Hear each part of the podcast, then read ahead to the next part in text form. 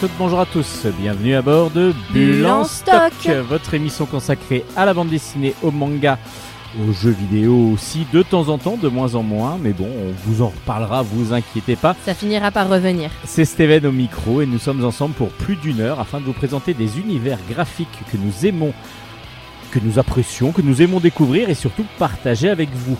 Je dis nous parce qu'évidemment, comme à notre habitude, je ne suis pas seul dans le studio, je suis avec Hélène. Hélène qui vous colle au basque tel un chewing-gum. J'espère que tout le monde va bien. Bon, vous êtes moins salissante qu'un chewing-gum quand, Quand même. Et vous êtes moins polluante. Moins polluante, mais un peu plus encombrante peut-être. Voilà, tout à fait. Pollution sonore peut-être. quand vous commencez à parler trop. mais non, mais justement, vous allez Ça me commencer à nous ressemble pas. Oui. Oh non. Vous allez commencer à nous parler évidemment de votre chronique, la chronique manga. Donc du coup, on a envie de vous entendre justement. Donc euh, Ça fait ce ne plaisir. sera pas de la pollution sonore, ce sera du plaisir. Ensuite, on passera aux chroniques bande dessinée, mais entre nos chroniques, il y aura celle de Luna, Bah oui, comme d'habitude. comme elle d'habitude, aussi. elle aussi, qui euh, déblatère sur le manga, et qui adore ça. et qui adore ça. Donc, du coup, bah, voilà, ça fait une deuxième chroniqueuse manga. Et puis, on aura aussi notre petit jeu musical. Mais ça, on vous en parle juste après la chronique d'Hélène, qui est partie pour la chronique. Donc, manga. Ikimashou Ohayo, waga bitch Chronique manga.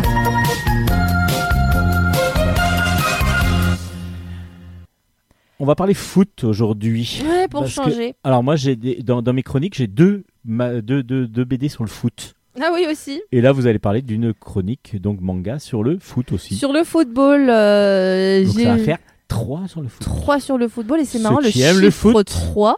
Bah, ça tombe bien, il y a FIFA 21 qui est sorti. Je pas, je l'ai pas testé, donc je vais pas le Et chroniquer. la Ligue ça des Nations qui s'est finie dimanche. Enfin, dimanche, ça dépend quand vous écoutez, à vrai dire. Mais en tout cas, Dim- dimanche 10, dimanche 10 octobre, la Ligue Voilà. des Nations euh, s'est achevée là. euh, avec la France qui a gagné. Mais oui. du coup, là, on va pas parler de France, mais du Japon, du coup. Du Japon, et oui, vous l'aurez peut-être deviné parce que je vous ai déjà parlé des deux tomes précédents de cette série. Je reviens à Ah, de l'assaut. deux tomes, Olive et Tom. Bon, c'est pas grave. Je l'avais pas, celle-là, j'ai pas fait exprès. Euh, du coup, il vous a spoilé. Bah bravo, bravo Steven. Bravo. Bah non, mais c'est pas. C'est- pas je, grave. vais- je viens vous Moi, j'aurais parler des- de... d'autres BD sur le foot que vous connaissez pas. C'est euh, vrai. celle-là, vous la connaissez. Celle-là, vous la connaissez. En tout cas, vous connaissez l'animé que ça a donné, certainement.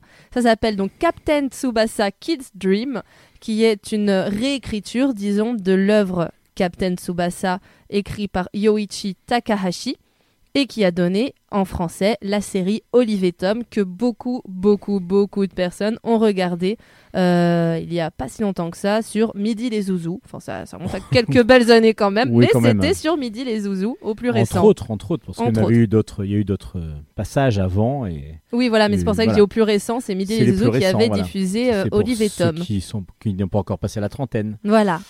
Voilà, c'est vrai, c'est vrai. Allez-y, continuez. ça fait mal. fait Euh, mal, ouais. Je suis Je vais coup retenir dans mon EHPAD. j'ai le tome 3, j'ai le tome 3 de Captain Tsubasa entre les mains. Euh, du coup, Captain Tsubasa Kids Dream, ça reprend exactement l'histoire de Captain Tsubasa, donc l'original. Euh, la grosse différence, c'est que ça va quand même relativement plus rapidement dans l'histoire.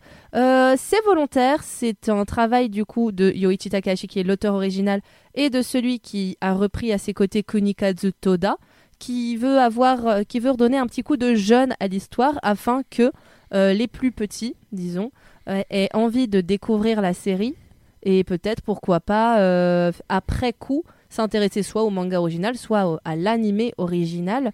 Mais là, c'est euh, c'est un côté un peu plus peut-être euh, enfantin ou alors euh, hum, plus on va plus, plus rapidement au, au cœur du sujet, disons, dans ce manga-là. Bah, peut-être qu'aussi euh, maintenant le- l'écriture du manga a, a accéléré un petit peu comme les séries à l'époque. euh, tout ce qu'on voit à la télé maintenant, c'est beaucoup plus rapide. Et je pense oui. que les lectorats de maintenant sont habitués à avoir des, des tomes qui s'enchaînent assez vite avec pas mal vite. d'action dedans.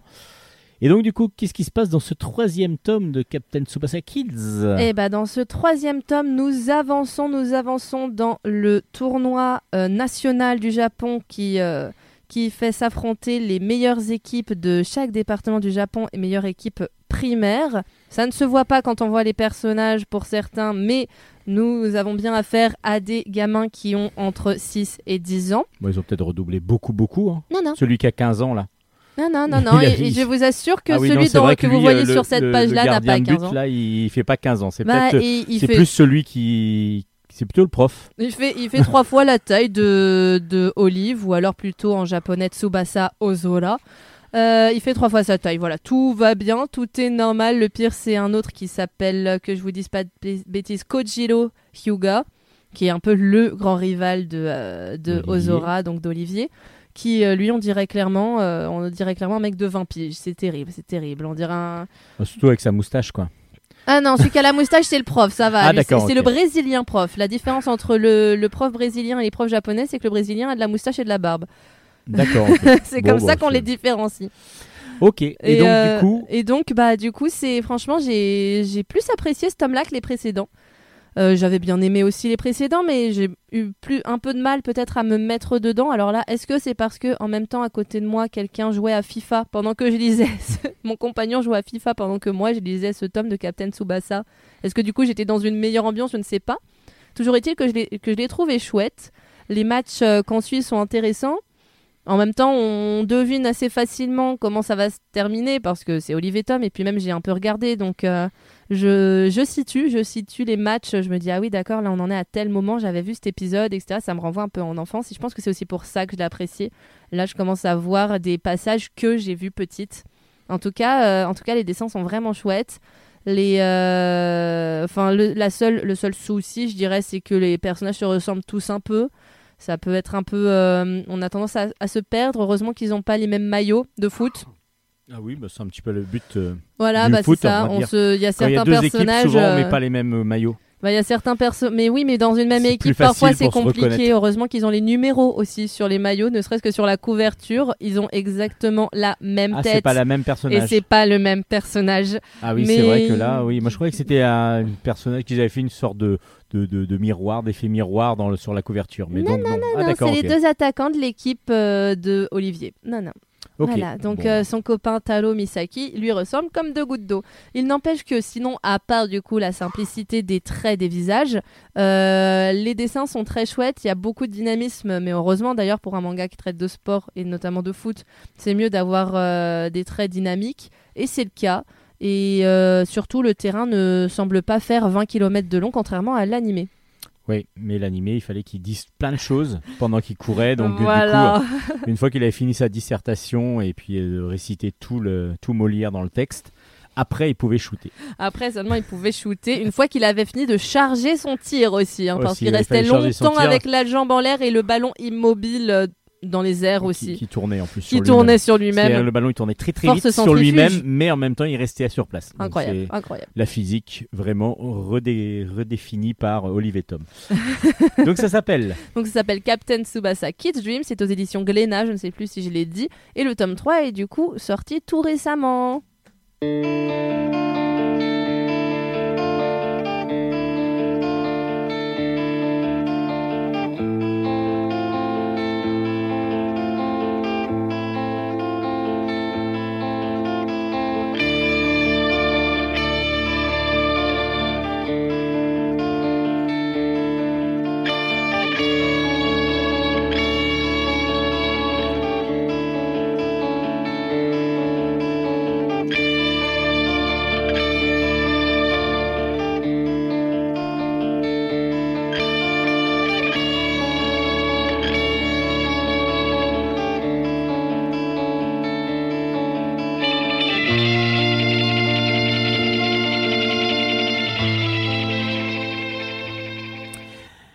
Après ce petit thème musical de Death Note, on passe au un deuxième manga. Alors là, c'est un premier tome cette fois-ci. Et on vous a parlé euh, longuement déjà la dernière émission, et je crois qu'on en avait parlé un petit peu l'émission d'avant, de Akata, des éditions Akata, qui a pour particularité bah, déjà d'avoir un choix éditorial qui est vraiment excellent. c'est vrai que là, c'est déjà une grosse particularité. Mais oui, C'est pas du tout venant qu'ils euh, qu'ils éditent, mais au contraire, vraiment des choses choisies qui sort de l'ordinaire. qui sortent de l'ordinaire. Et puis surtout, ils ont décidé de classer les mangas non pas comme on les connaît d'habitude shonen, shojo, seinen, mais par âge. Donc du coup, c'est du SML, si je me rappelle bien, et du Mhm. WTF. Mais là, c'est what the fuck, c'est C'est- des choses un peu C'est les ovni. trucs qu'on sait pas trop où il est C'est classé. un petit peu ovni. Donc là, il y a du S pour les small, donc c'est plutôt pour les, on va dire, euh, primaire, euh, Primaire, début, collège. tout à fait. Ensuite, on va avoir du M, donc pour le collé- les collégiens, Medium. médium, et puis du large. Donc là, on va être sur du, du, du lycéen euh, adulte. Adulte, ouais, voilà. et là, du coup, vous nous présentez justement un album de la collection L. Eh donc oui. là, pour Pour euh, plutôt Les grandes personnes, euh, oui, c'est mieux. oui, il vaut mieux. Ah, là, je là, mieux. Vu le thème, on m'en avait parlé. Eh, c'est très très bien. La série sera terminée en 5 tomes. Alors c'est Euh. aussi ça là. Et Akata essaye aussi de faire des, des, des séries courtes. Ouais, bah ça, d'éditer des séries chouette. courtes et donc c'est vraiment plutôt agréable Parce que aussi. les séries où on en est au 99e tome et qu'on sait toujours Bon, y pas quand qu'une arrivera la fin. temps, hein. Oui, je vais Il y en- a qu'une qui vient de sortir, c'est One Piece. Oui, voilà. bon, Mais bon, il y a certaines One séries Piece qui chez sont Glénat, il y a le longues, longues, 99e tome pour euh, si vous voulez rattraper votre retard, vous avez intérêt à mettre un peu d'argent de côté. Mais euh, là, en l'occurrence, on sait que la série sera terminée en 5 tomes et c'est cool. Et ça s'appelle Quand sonne la tempête. Et le tome 1 est sorti. C'est écrit par Masaki Enjoji. Euh, de quoi ça nous parle? Eh bien, ça nous parle d'un jeune homme qui s'appelle Sakai. Qui, euh, Alors, qui je en... pas faire la blague de il fait froid donc euh, voilà. Eh ben, en plus, euh, sans j'ai pas fait exprès, mais Sakai, c'est le nom d'un foot... c'est le, le nom d'un des seuls footballeurs japonais qui joue dans un club français. Ah peut-être. Ouais. Alors là moi vous êtes plus Ah, moi, je vous le dis. forte que moi en, Je- je- je vous en le foot. dis. Pourtant je suivais le foot à une époque mais non plus du tout mais Il y a Sakai qui joue euh, à l'OM, voilà. Je... d'accord. Et il a froid petit aussi. point culture. Et là, peut-être, je ne sais pas. Mais en tout cas, donc on suit euh, Sakai, qui est un jeune homme, la vingtaine à peu près, qui vit avec, euh, avec, euh, avec, sa, avec sa nana, avec sa chérie, dans un, dans un appart. Et on sent qu'il est un peu en galère d'argent, il a pas de boulot, il, euh, il rame un peu, il est un peu en marge de la société. Et un jour, il y a un pote du collège qui lui dit Eh, Ça fait longtemps qu'on s'est pas vu, ça te dirait, tu peux, tu peux venir m'aider contre. allez, je te, je te rémunérerai, t'inquiète, mais j'ai besoin d'un coup de main. Et ce serait bien que tu viennes, j'ai pensé à toi, euh, parce que euh, mon garage n'est pas prêt du coup à affronter le typhon qui va avoir lieu. Il y a, il y les typhons, vous savez peut-être que ce que c'est, c'est des espèces d'énormes euh, Tempête. tempêtes euh, qu'il y a beaucoup en Asie. souvent. Et du coup, ils disent voilà, on n'est on n'est pas, on n'est pas équipé pour se protéger du typhon, je vais avoir besoin de toi, mais t'inquiète, euh, je te donnerai un peu de soupe pour te remercier, blablabla. Donc il y va, là, t'es serein, il se dit ah, trop bien, j'ai pas vu ce pote depuis pff, au moins, euh, je sais pas, 5, 10 ans, euh, c'est trop cool. Il y va, et là, qu'est-ce qu'il découvre pas Que son copain lui demande en fait de euh, d'aller cacher un cadavre. Voilà, c'est ça le petit job qu'il lui a demandé contre rémunération, c'est d'aller, euh, c'est de se débarrasser d'un cadavre pour lui.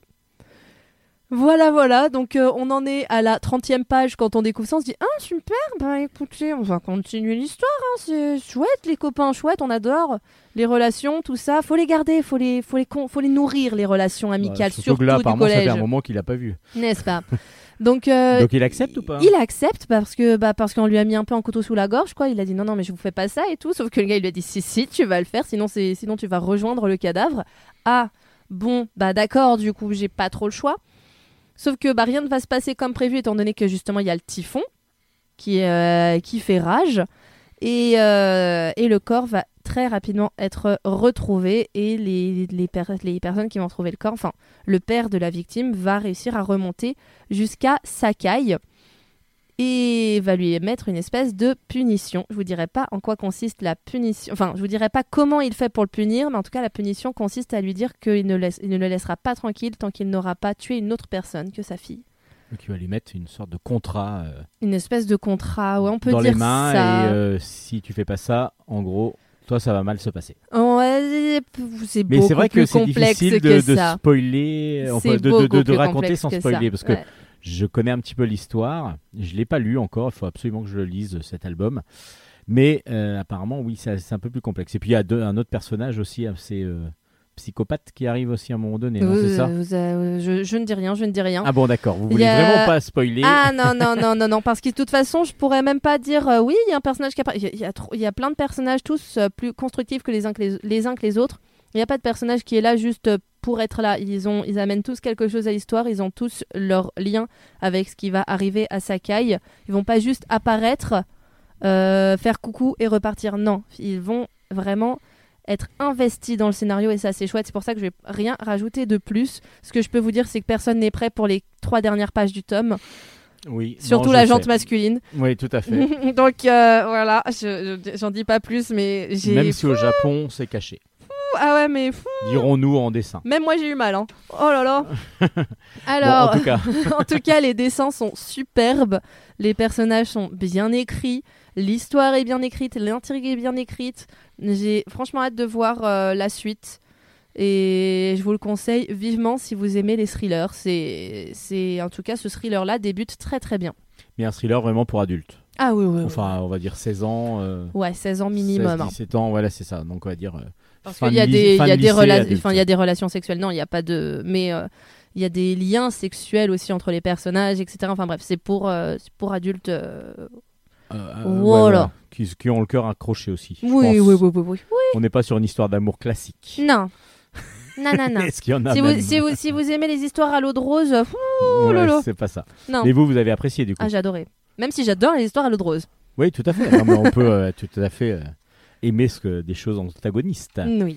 Donc ça s'appelle comment Donc, ça s'appelle ce gros coup de cœur de Bulan Quand du coup. sonne, ouais, très bon coup de cœur. Quand sonne la tempête et le tome 1 est sorti aux éditions Akata dans la collection Large. Bah merci beaucoup Hélène. C'est toujours un plaisir. On se retrouve donc la semaine prochaine, Mhm. je l'espère, s'il n'y a pas eu de typhon d'ici là, euh, pour une nouvelle chronique. On passe la parole maintenant à Luna. Bonjour Luna, Bonjour. bienvenue dans votre chronique manga. Alors aujourd'hui, une chronique, mais un nouveau titre dans une maison d'édition ben, qui vient de changer de- d'éditeur, enfin pas d'éditeur, mais de diffuseur dirons-nous. Vega est devenu Vega Dupuis maintenant. Et ils sortent donc d'anciennes euh, d'anciennes euh, collections, donc d'anciens d'anciens titres qu'ils poursuivent. Et puis ils vont aussi sortir des nouveautés. Vous nous avez déjà présenté. C'était comment ça s'appelait? Lugja. Lugja. Et là, un nouveau titre vient de paraître. Ça s'appelle. Secrets of Magical Stones. Et c'est de Marimu. Marimou. Alors, c'est chez Vega Dupuis, du coup. De quoi parle Secrets of Magical Stones? Mana, une jeune fille qui a eu un don assez particulier étant enfant, rêve de collecter les pierres. Dans ce monde, les pierres précieuses sont magiques et servent à peu près à tout, comme euh, la lumière ou un carburant par exemple. Pour atteindre son rêve, Mana va quitter son village pour aller à Lithos et faire sa rentrée au ministère des pierres précieuses. Arrivée à Lithos, elle, elle se rend compte qu'elle n'a plus sa broche. Sans elle, Mana ne peut pas entrer au ministère. Paniquée, elle rebrouche chemin et se cogne contre une jeune fille qui est une de ses camarades de classe. Mana va la supplier de l'aider à retrouver sa broche. Elles vont chercher longtemps jusqu'à ce qu'elle voit un oiseau avec la broche dans son bec. Les filles vont prendre un gem float, une sorte de moto volante, mais au final, elles ne vont pas y arriver et tombent des airs car la moto volante se crache. Mais comment Mana va réussir à entrer si elle n'a pas sa broche? Une moto volante créée avec des pierres précieuses, j'imagine. Bah, c'est justement le carburant, c'est une pierre précieuse. Ah, le carburant de la moto, c'est une pierre précieuse. Oui. La lumière, c'est pareil, tout est fait euh, grâce euh, à des pierres. Oui. Des pierres que l'on trouve ou qu'on doit maîtriser. Comment euh, qu'on peut trouver. On, les, on peut les trouver naturellement et justement le ministère des pierres précieuses permet de collecter et d'essayer de cultiver les pierres. Donc du coup, euh, elle veut devenir magicienne. En fin de compte, c'est un peu ça. En, en pouvoir, quelque sorte. pour pouvoir euh, voilà que, savoir maîtriser davantage les pierres. Alors qu'est-ce que vous avez pensé de cette histoire de Alors- ce nouveau manga? j'ai trouvé ce manga très agréable car il est original et il a un côté humoristique. Mana est très tête en l'air, mais elle reste drôle. Les dessins sont beaux et se marient très bien avec l'histoire. Je recommande ce manga à tout le monde, même aux plus petits, car il n'y a vraiment aucune violence et l'histoire est simple à comprendre. D'accord. Donc là, vous nous avez présenté vraiment le début de, de l'histoire, j'imagine. Oui. Euh, C'était quoi sur le premier chapitre, les deux premiers euh? C'était le premier chapitre. D'accord, ouais, donc il y en a. euh, Il y en a cinq. Il y en a cinq. Donc, euh, du coup, pas mal de choses qui, qui vont arriver, j'imagine, dans les chapitres suivants. Exactement. Et euh, ça finit pas pour l'instant, évidemment, il y aura une suite. Je pense. Enfin, normalement. Enfin, normalement, c'est à suivre. Oui. D'accord. Donc, est-ce que vous pouvez rappeler donc une, euh, les références de ce manga que vous avez apprécié et que vous recommandez pour tout le monde Alors, il s'appelle Secrets of Magical Stones, scénarisé et dessiné par Marie Mou et sorti aux éditions Vega Dupuis. Merci beaucoup Luna. On se Ah. retrouve la semaine prochaine À la prochaine. Merci, Luna. Et on se retrouve la semaine prochaine aussi pour de nouvelles chroniques manga. Allez, on passe maintenant à la musique du jour. Alors je vous rappelle que c'est une musique un petit peu originale parce que c'est une reprise, mais dans une version complètement... euh, bah, what the fuck, tiens, on va reprendre le- un petit peu le, le, le- le terme que- qu'a utilisé Akata pour une de ses collections. Donc, euh, bah, qui chante éventuellement, mais c'est pas Si évident que ça, mais surtout, quelle est la reprise qu'ils font? Allez, à vous de jouer.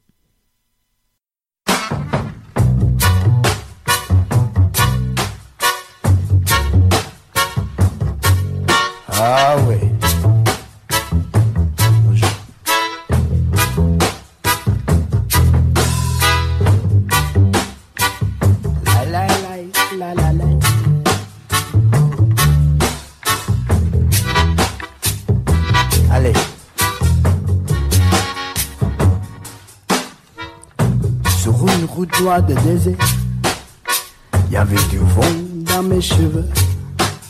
Le son des colitas s'est levé comme l'enfer. Et puis loin devant moi, j'ai vu une lumière tout petite. Ma tête devient lourde, mes yeux se sont foncés. Il fallait m'arrêter pour la nuit. Elle était là, devant la porte. L'heure s'est sonnée tout précis. Et je me pensais, être l'enfer ou le paradis. Puis elle frappé du feu à bougie. Et l'intérieur s'est illuminé. J'ai entendu des voix dans la nuit. Qu'est-ce qu'il disait? Il disait Bienvenue à l'hôtel de Californie. C'est tellement belle. C'est tellement belle. Il y a plein de chambres à l'hôtel de Californie. N'importe quand, tu m'y trouveras certainement. Il y a des miroirs sous le plafond. Et la champagne rosée. Elle a dit, on est tous que des prisonniers. Qu'est-ce qu'on a fait Dans les chambres du maître, ils se sont congrégés pour la fête. Ils attaquent avec des blagues de fer, mais ils peuvent pas tuer la bête. Je souviens d'une chose encore, je me suis cassé par la porte. Il me fallait trouver la route, la route qui se finit d'or. Mais calme-toi, il est sécurité. Nous sommes programmés pour dire bonjour. Allez, vous pouvez dire au revoir quand vous voulez, mais vous n'allez pas dire jamais. Bienvenue à l'hôtel de Californie. Ouais, c'est tellement belle. C'est tellement oui. Il y a plein de chambres à l'hôtel de Californie. N'importe quand, on m'y trouvera.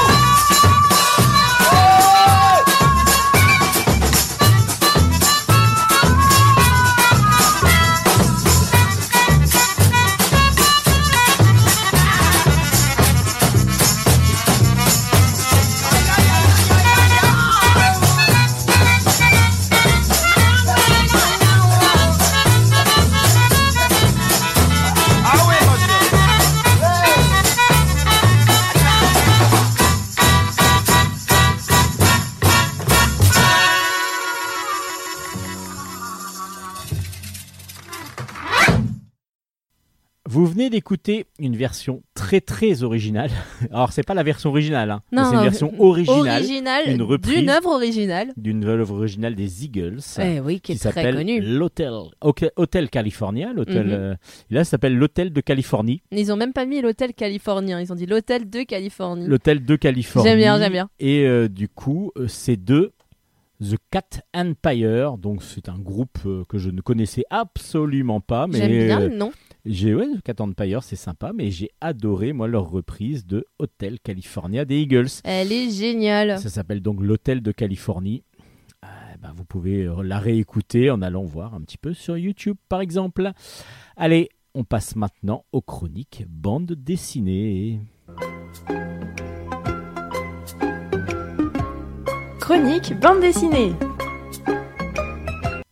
On commence ces chroniques BD avec une intégrale. Alors, je vous avais déjà présenté les albums euh, quand ils sont parus séparément aux éditions Rue de Sèvres. Et là, euh, Wake Up America, l'intégrale est sortie. Alors, ça fait plus de 500 pages. Euh, on est sur 560 pages. C'est de John Lewis et Andrew Hayden au scénario, Nate Powell au dessin. Et donc, comme je vous ai dit, c'était chez Rue de Sèvres. Alors, Wake Up America nous raconte la lutte, nous retrace la lutte des Noirs américains pour obtenir des droits civiques égaux ben, aux Blancs, tout simplement. C'est de 1940 à 1965, donc 25 ans de lutte pour pouvoir obtenir des droits civiques équivalents aux autres. Et c'est retracé donc par John Lewis. John Lewis, c'est la vie, enfin c'est, un politique, donc un, un politique euh, euh, démocrate.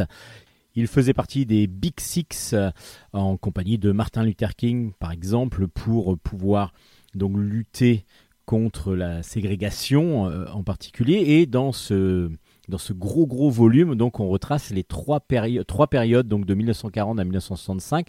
On commence par 1940 à 1960 où il va commencer à mettre une politique de non-violence grâce à des sittings et ainsi de suite dans des endroits où normalement les Noirs n'ont pas accès.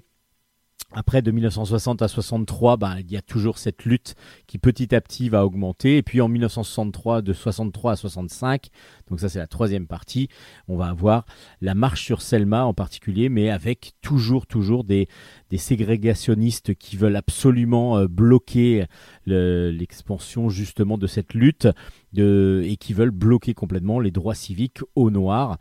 Et c'est cette lutte qui nous est retracée dans ce très très bon, très très bon album, très politique évidemment, avec un dessin noir et blanc très très fort qui donne beaucoup de dynamisme et en même temps euh, beaucoup de, force au, au propos.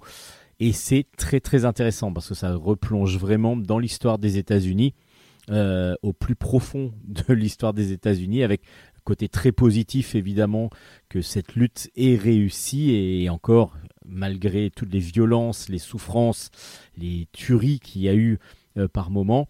Et euh, en même temps, bah, ça, retrace aussi tout le côté euh, ben, raciste de, des États-Unis qui est encore présent dans beaucoup d'États malheureusement. Wake Up America, l'intégrale, est donc sortie aux éditions Rue de Sèvres. Si vous n'avez pas encore les trois albums séparés, c'est en format souple. Là, vous avez une grosse Bible à, pouvoir lire, mais vous allez vous régaler parce que vraiment le dessin est très très fort et très puissant, noir et blanc, euh, vraiment superbement bien maîtrisé avec beaucoup beaucoup de jeux de lumière. Et puis euh, donc un propos qui est vraiment historique et qu'il faut absolument connaître. Wake Up America aux éditions Rue de Sèvres, donc l'intégrale est sortie. On va changer d'univers parce que là on va partir dans de l'héroïque fantasy plutôt avec Aurépia. Le tome 1 s'appelle L'héritier d'Atlantis. C'est de Fabien Dalmazo au scénario, Jewen Kim au dessin et c'est aux éditions Soleil. Alors là on est complètement dans un univers euh, fantasy, même si, euh, ben, ou enfin non, même si, non, Aurépia c'est une, grande, euh, un grand pays dans lequel il va y avoir plusieurs donc cités, dont la cité d'Ar- pardon, d'Ardeia, euh, qui vient justement d'être de subir un gros gros gros assaut et qui vient de tomber aux mains donc d'une troupe qui euh, vient de, d'une armée qui vient de la prendre d'assaut. Et nous on va suivre euh, Adhémar et plusieurs de ses camarades qui sont une, un- une troupe de mercenaires qui, eux, étaient là pour défendre la cité d'Ardédia. Mais euh, bah, du coup, bah, ils sont obligés de fuir comme euh, les autres pour ne pas mourir. Et en fuyant, ils vont aussi euh, protéger le duc Varine qui, ou Varin, qui était le duc donc seigneur de d'Ardea. Ils vont fuir avec lui en le protégeant parce qu'il leur a pro- promis une récompense pour justement sa protection.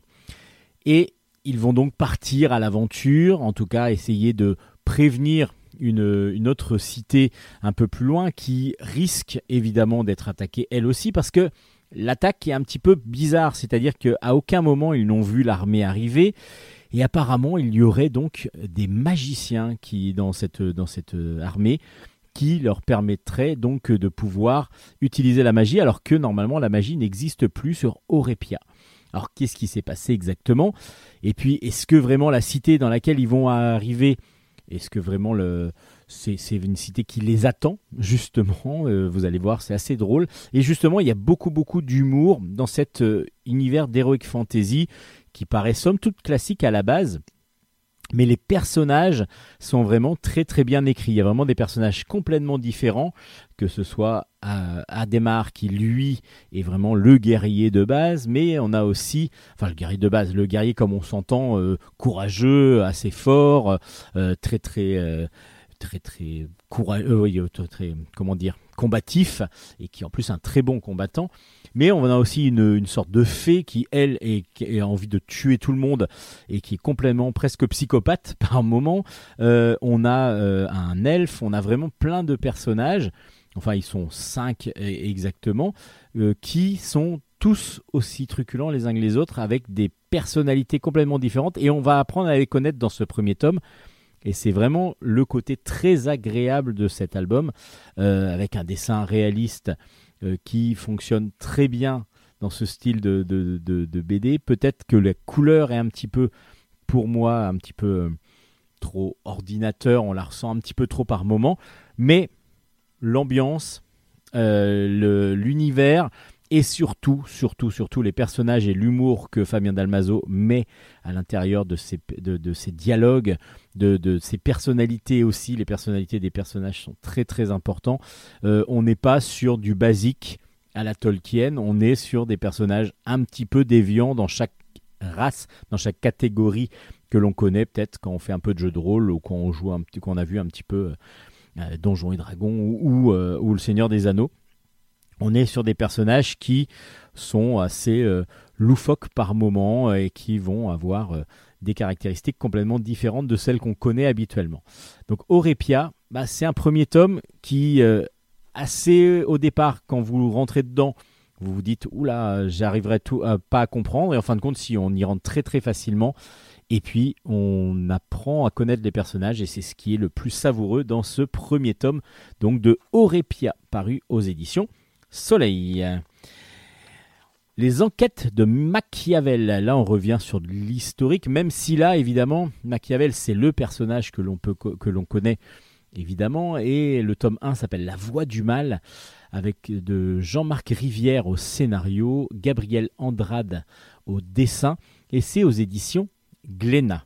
On est à la fin du XVe siècle à Florence, et on suit Machiavel, qui est donc un jeune idéaliste qui euh, travaille aux archives de l'État, mais il s'ennuie ferme. Il en a ras-le-bol d'être là, il s'en fout d'être dans une sorte de cave à trier du papier ou à recopier des papiers. Lui, ce qu'il veut, c'est de l'action, de l'enquête. Il veut faire quelque chose, quelque chose d'autre. Et un jour, il y a un cadavre qui a été retrouvé dans l'Arno, donc la rivière qui passe à Florence. Et donc, il va pouvoir quitter enfin ce lieu sans lumière pour pouvoir enquêter et devenir donc le secrétaire de Piero Soderini, qui est donc une sorte d'enquêteur, qui est un personnage qui demande que l'administration euh, donc de Florence euh, met à enquêter pour savoir pourquoi cet homme a été retrouvé dans l'Arnaud et qu'est-ce que, comment il a été tué, parce que on va voir que c'est un meurtre assez rapidement. Alors, il y a déjà entre Machiavel et Soderini euh, une sorte de d'antipathie parce que euh, euh, Soderini aurait donc euh, trahi le père de, Machiavel et c'est pour ça que son père serait mort.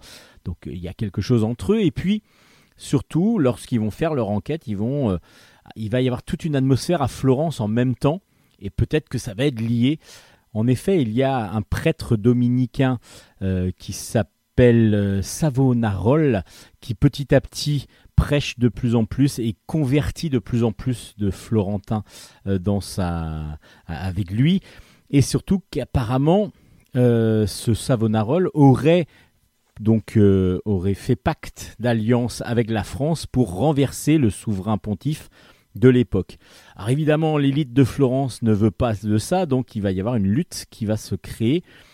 Et, ce qui se passe exactement, et, et s'il faudrait bloquer Savoran, Sa- Savoran- Savonarole, pardon, euh, est-ce que c'est lié aussi au meurtre de, de cet homme qui a été retrouvé donc dans l'Arnaud sous la glace, parce que du coup c'est pendant l'hiver? Bah, C'est ce que vous allez découvrir dans les enquêtes de Machiavel. Cette première enquête est vraiment très très intéressante. Ça nous met dans une ambiance différente de, certaines enquêtes que l'on a déjà pu lire. Ça nous fait, ça m'a fait penser un petit peu au frère Cadfael, par exemple, que vous avez peut-être vu en série, où, justement il y a tout un univers. Bah, c'est c'est des enquêtes, mais dans le, dans le passé. Et là, vraiment, Machiavel est très intéressant à découvrir. Les relations qu'il a avec Piero Soderini aussi. Euh, il y a tout un côté aussi euh, où il veut, il est fougueux, il a envie de, de, de changer. De, voilà, c'est un petit peu, il est un peu rebelle Machiavel quand même, et ça c'est vraiment très très très très intéressant. Du coup, l'enquête est intéressante, le dessin est superbe, réaliste à souhait et vraiment magnifiquement réalisé par Gabriel Andrade, qui utilise beaucoup déjà de volume et les couleurs d'Elvire de Coq que je n'ai pas cité au début, mais vraiment rapporte, apporte en plus quelque chose de magnifique.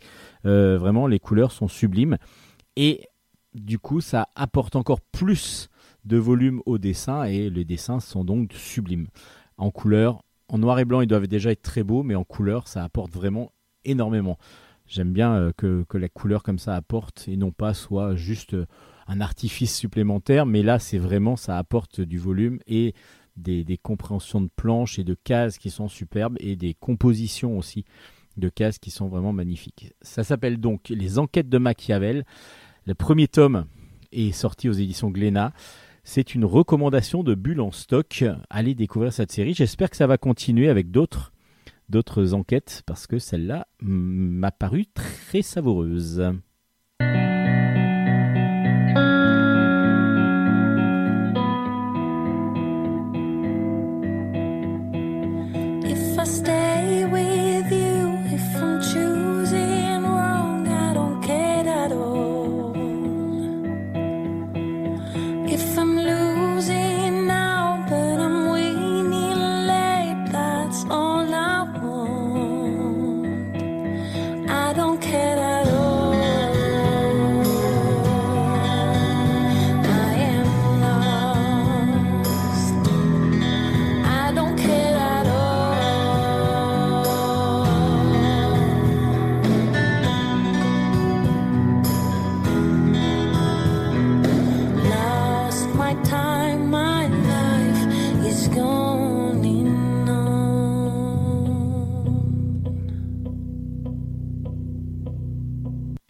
Autopsie d'un imposteur, c'est un one-shot de euh, Vincent Zabus au scénario et de Thomas Campi au dessin.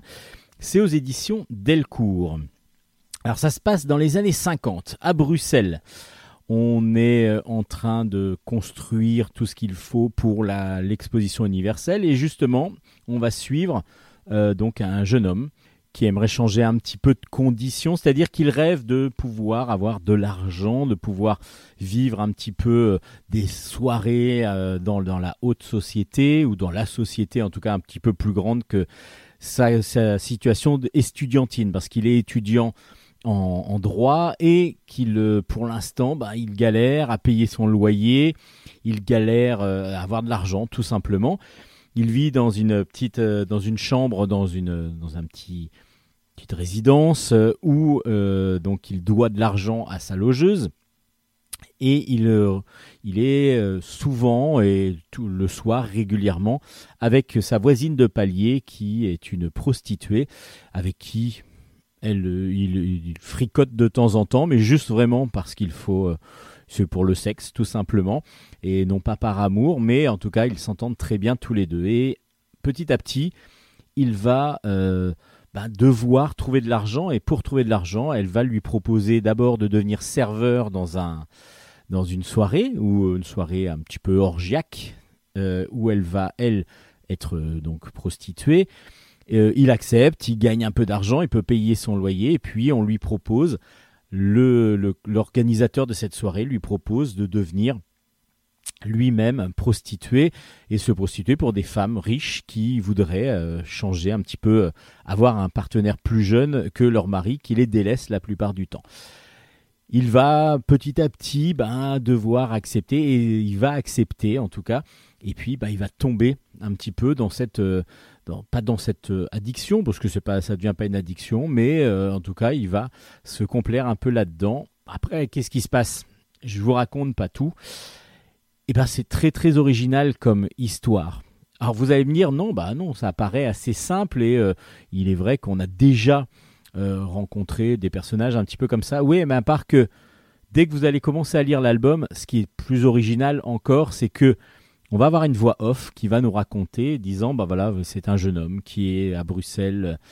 Et donc dans cette voix off, à un moment donné, euh, il va y avoir quelque chose qui va être dit et là, le personnage principal va commencer à parler à cette voix off, à répondre en disant mais non, mais je suis pas d'accord avec ce que tu dis. Et ça, ça devient, je trouve, le sel de- de cette histoire et de cette façon de raconter de Vincent Zabus.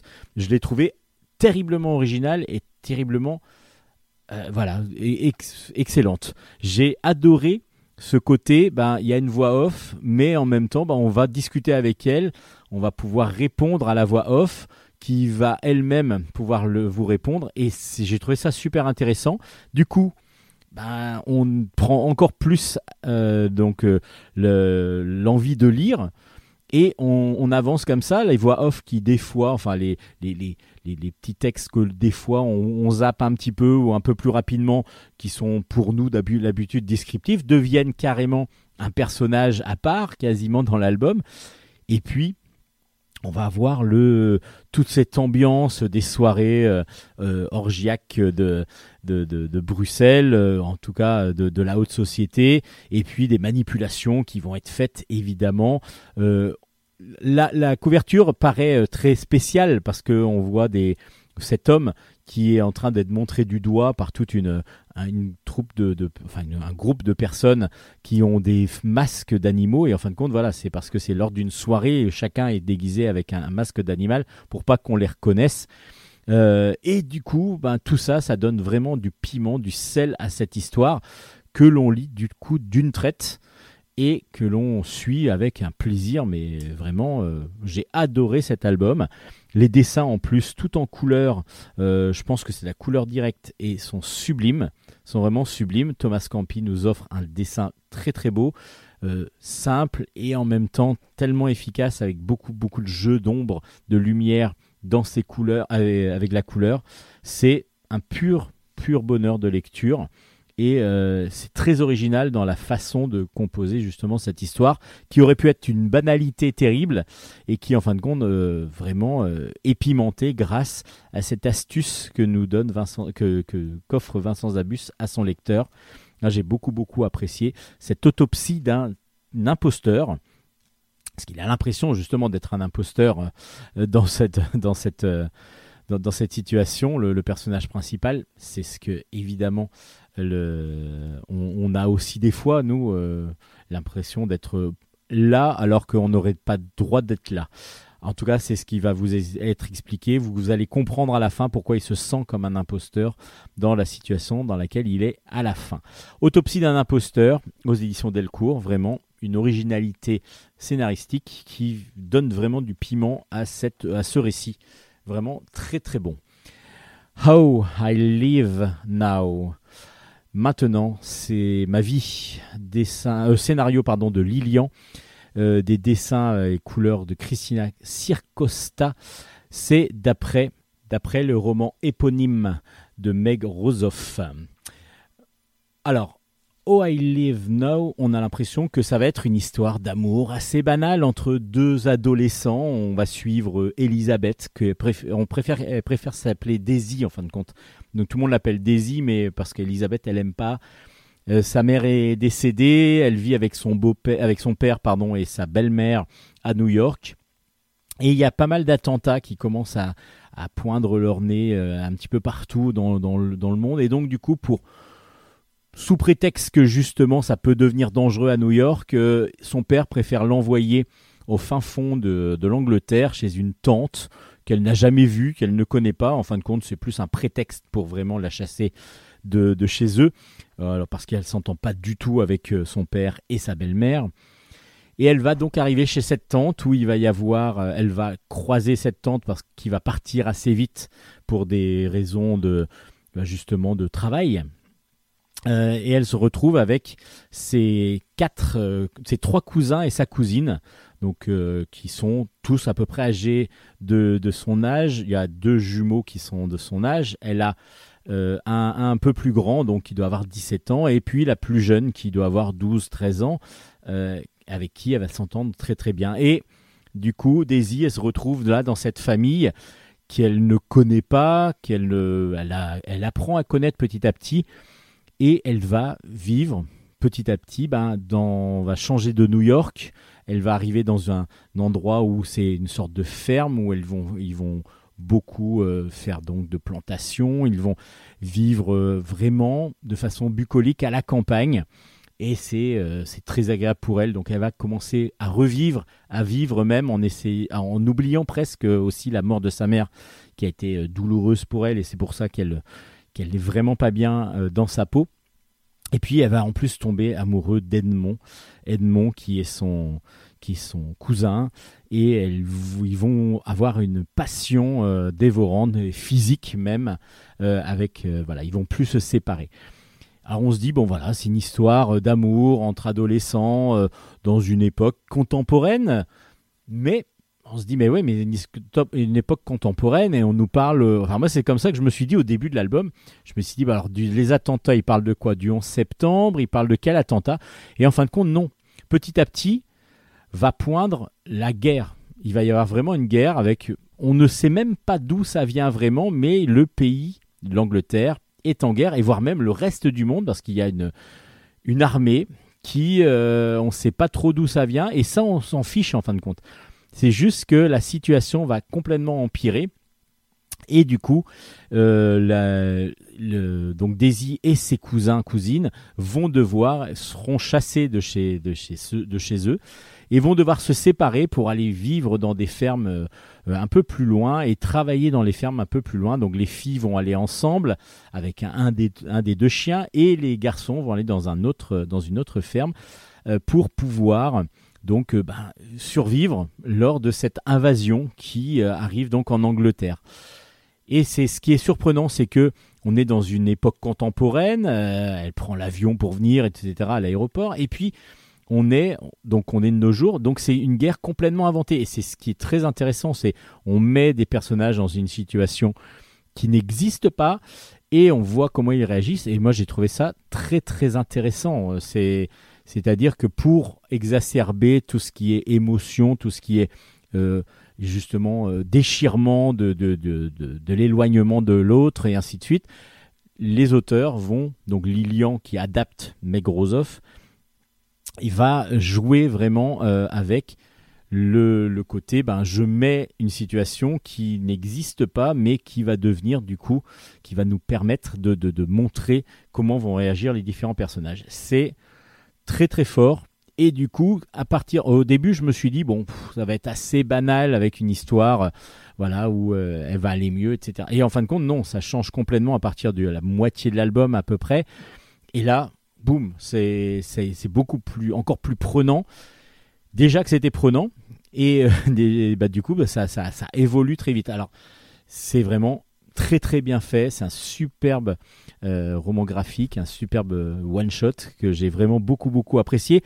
Surtout que les dessins de Christine Circosta, du coup, bah, on a l'impression que c'est un dessin Alors déjà assez simple, euh, mais, vraiment très en couleur, très euh, bucolique aussi lorsque c'est toutes les, les scènes de campagne. Vraiment, c'est c'est beau, c'est tendre, c'est doux, et du coup, ça contraste complètement avec dès que. Alors, ça, marche très bien au début, et du coup, on est, on se dit bon voilà, ça va être assez simple. Et lorsque la guerre et la violence arrivent, et là, du coup, bon, bon, le, le dessin contraste aussi avec l'ambiance, mais ce qui est volontaire et ce qui est génial, ça, ça rend vraiment très bien. Le dessin est léger, il est doux, et en fin de compte, dans une situation dramatique, il, euh, il est de circonstance aussi, et, et c'est, moi, j'ai trouvé ça excellent, et j'ai trouvé que ce changement comme ça de d'ambiance, enfin, c'est pas même pas ambiance dans l'album, c'est vraiment ambiance dans l'univers dans lequel ils vont vivre cette aventure, ça, ça, c'est, ça, c'est pesant et c'est pas choquant, mais ça, ça perturbe. Et j'ai trouvé ça excellent. Ça s'appelle Oh I Live Now. C'est une grosse recommandation de Bulle en stock. C'est donc de Lilian au scénario d'après Meg Rosoff, Christine Circosta au dessin. C'est une grosse, grosse, grosse recommandation. Je vous, voilà, je vous conseille vivement de d'acheter et de lire cet album. Je pense que vous ne serez pas déçus.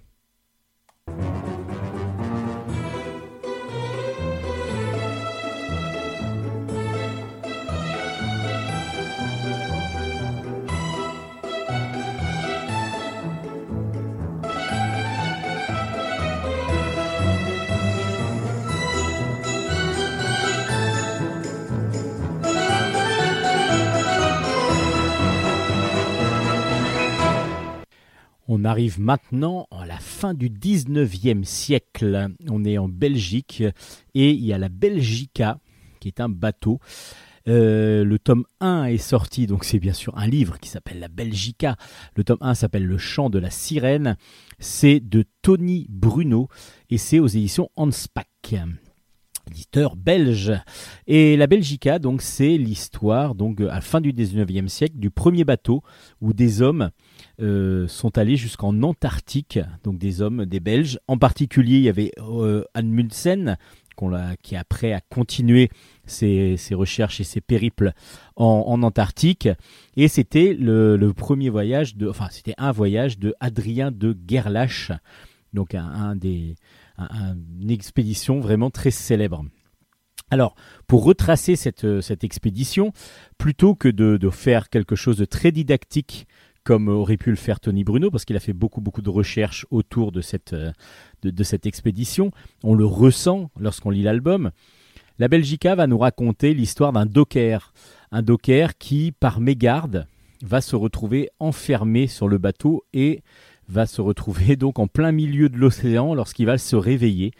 Alors, il y a toute l'histoire au départ de qu'est-ce qu'il veut faire exactement dans le bateau, parce qu'il ne sait pas si, euh, si honnête que ça ce qu'il veut faire au départ.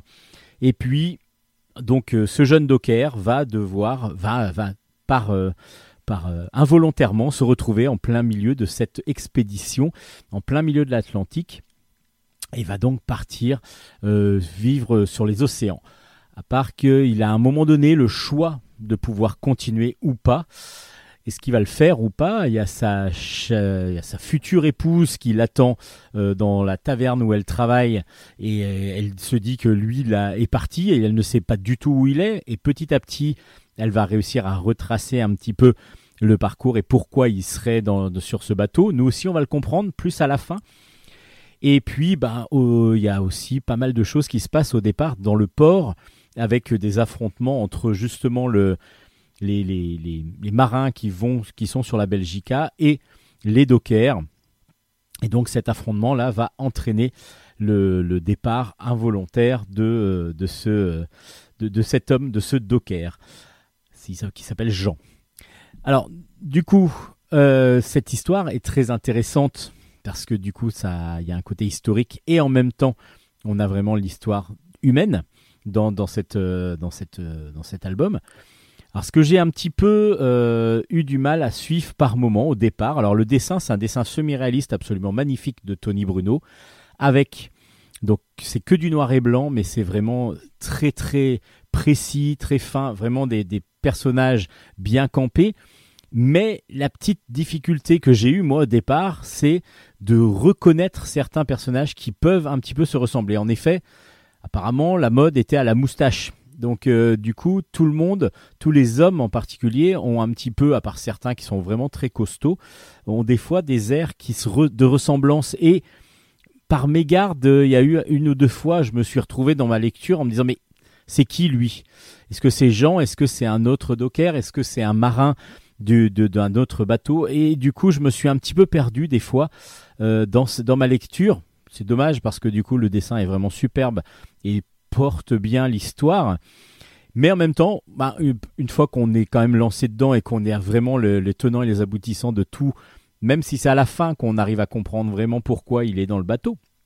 Alors, je vais pas trop vous spoiler non plus euh, ce premier tome. Normalement, il devrait y en avoir deux. Euh, donc, euh, l'histoire de ce passager clandestin donc va se terminer en deux tomes, la Belgica. Et on est donc des fois un petit peu perdu au tout départ, le temps de mettre tout en place. Et puis après, une fois qu'on a qu'on a aussi compris euh, qui qui était qui, ben, c'est beaucoup plus simple. Après, il y a aussi des, bah, des changements. Il y a des fois des, des scènes qui se passent sur le bateau, des scènes qui se passent à terre, et par moments des scènes qui se sont passées à terre. Et du coup, là, il y a aussi des petites fois où euh, on a du mal à se, re, se porter dans la dans l'espace-temps. Mais c'est des petits détails parce que honnêtement, ça se laisse vraiment lire très agréablement parce que le dessin vraiment nous emporte assez facilement. À part ce petit, cette petite gêne que j'ai eue de temps en temps euh, lors de la lecture, peut-être que ma seconde lecture ou peut-être que si j'avais été davantage attentif dans ma lecture, je l'aurais encore plus apprécié, j'aurais même pas donné ces petits défauts. Mais en tout cas, la Belgica, le chant de la sirène, donc le premier tome de la Belgica, m'a donné à connaître ben, justement cette expédition que je ne connaissais absolument pas. Bah, du coup, euh, voilà, ça m'a permis de, de, de ra- rajouter une petite pièce à mon grand puzzle tout vide de- d'histoire contemporaine ou d'histoire euh, tout court. Euh, petit à petit, j'essaye de faire un puzzle euh, assez petit pour l'instant, mais euh, encore, il y a plein de, plein de trous. Bah, du coup, la Belgica me me permet de faire ça. Et donc, les éditions Hanspach ont sorti un très très bel album assez volumineux parce qu'il y a quand même, euh, euh, je sais plus exactement combien de pages, mais en tout cas, il y en a plus du, ouais, il y en a 180 quasiment. Donc 180 pages avec des très très beaux dessins de Tony Bruno avec une histoire très intéressante. J'espère que le deuxième va autant m'emporter sur les flots que ce premier tome de la Belgica aux éditions Hanspach. Et puis quand je parle d'un dessin semi-réaliste euh, très très maîtrisé comme celui de Tony Bruno, ben, il y en a un autre qui là m'a vraiment aussi transporté, mais pff, très très loin. J'ai adoré ce, dessin. C'est Sylvain Vallée qui euh, donc euh, a sorti aux éditions Glénat Tananarive. C'est un scénario de Marc Essersal et c'est donc aux éditions Glénat avec Sylvain Vallée au dessin. Tananarive commence par euh, l'histoire d'amitié entre Amédée et Joe. Ils sont voisins, euh, ils ont des vies complètement différentes parce que Amédée, lui, a toujours été un, notaire, plutôt bien rangé. Il a sa femme, euh, il a toujours sa vie tranquille. Il a jamais vraiment fait de folie, il a jamais vraiment voyagé. Tandis que Joe, lui, au contraire, c'est l'aventurier. Il est allé partout. Euh, il a voyagé partout. Il a vécu des aventures énormes. Euh, et pourquoi il a fait ça? Parce qu'il a toujours voulu euh, donc euh, vivre les mêmes aventures que son héros de bande dessinée quand il était jeune, quand il était enfant. Et du coup, il, est parti un petit peu à l'aventure comme ce héros euh, qu'il a, toujours aimé, qui s'appelle Pimpin. Bon, référence à Tintin, non caché, évidemment. À part qu'un jour, il y a Joe qui, alors, ils passent des soirées régulièrement ensemble et ils discutent l'un l'autre. Et en particulier, Joe raconte toutes ses aventures avec à Amédée, qui lui est fasciné évidemment. Et puis euh, un jour, Joe meurt, crise cardiaque. Malheureusement, ben Amédée n'a plus son ami pour parler avec lui, pour discuter, pour euh, s'évader aussi, parce que ça lui permettait de s'évader. Et puis, il se rappelle que euh, Joe, ben, lorsqu'il va falloir vendre la maison, il se rappelle que Joe avait parlé d'un enfant qui éventuellement aurait été le, le sien, qu'il n'aurait pas obligatoirement reconnu, mais qu'il aurait donc un héritier quelque part. Et là, Amédée décide de partir à l'aventure, et justement à l'aventure sur les traces de Joe. Alors il va prendre sa vieille guimbarde, euh, la vieille, euh, la vieille voiture qui dort depuis des semaines et des mois dans le garage. Sa femme, euh, un petit peu désabusée, elle se dit bon bah voilà, allez vas-y, va, va faire ta, ta vie, même si elle est surprise qu'il parte comme ça. Et il va comme ça suivre, essayer de remonter un petit peu les traces de Joe. Mais ce qu'il va le découvrir, bah, ça va être un petit peu différent peut-être de ce que lui a raconté son ami. Je vous en dis pas plus. Vous allez juste vous plonger justement dans cette aventure d'amitié, de, de, de, voilà, d'imagination, d'imaginaire, de- d'aventure tout simplement, une aventure moderne qui est une aventure peut-être moins spectaculaire que certaines aventures que pourrait vivre Pimpin, le célèbre euh, aventurier de la bande dessinée que l'on trouve dans la BD. Mais vous allez partir sur les traces de, cette, de cet enfant euh, que Joe aurait laissé et que Amédée a promis, enfin promis, ce s'est promis de retrouver donc cet héritier pour transmettre en fin de compte cette passion de, de l'aventure qu'avait son père. C'est très tendre, c'est très beau. Alors graphiquement, évidemment, ce, dessin- semi-réaliste absolument magnifique, magistral, d'une beauté, d'une légèreté, d'une finesse, d'une élégance telle que, ben voilà, je suis fan fan de ce dessin. Euh, ça me fait penser des fois à, certains personnages que dessinait Michel Plessis, par exemple, dont je suis fan aussi. Et, et des fois, on peut, re- peut retrouver quelques, traits un petit peu dans ce style-là. Et, euh, et l'histoire, l'histoire est vraiment très très intéressante parce qu'elle est touchante, elle est très humaine et c'est ce que j'ai beaucoup apprécié avec euh, des surprises évidemment euh, que je vais pas vous révéler. Et puis à chaque fois, ben, un jeu aussi de composition des graphiques que fait euh, Sylvain Vallée et aussi euh, donc le scénariste euh, Marc Ekersal sur des ben, comme c'est de l'aventure ben, il y aura des animaux. C'est pour ça que sur la couverture vous allez voir une, gi- une girafe parce qu'évidemment ben, il, est parti en Afrique Joe. Donc évidemment il y a des animaux sauvages un petit peu partout. Et lorsqu'Amédée pense à son ami ben, il voit des animaux un peu partout. Voilà je vous en dis pas trop pour pas non plus spoiler. Dites dites-vous que c'est juste un excellent one shot vraiment un très très très bon album superbement bien dessiné et qui va vous faire voyager tout simplement et qui va vous lier aussi d'amitié euh, j'espère avec euh, ben c'est voilà si vous avez une amitié qui, qui comme ça aussi est, est aussi forte que ces deux euh, ces deux vieux euh, qui ben, deux vieux retraités vraiment ça peut être que positif pour vous. Ça s'appelle Tananarive c'est un gros gros gros coup de cœur de bulle en stock. C'est aux éditions Glénat. Et euh, ben, ne vous privez pas de ce plaisir de lecture.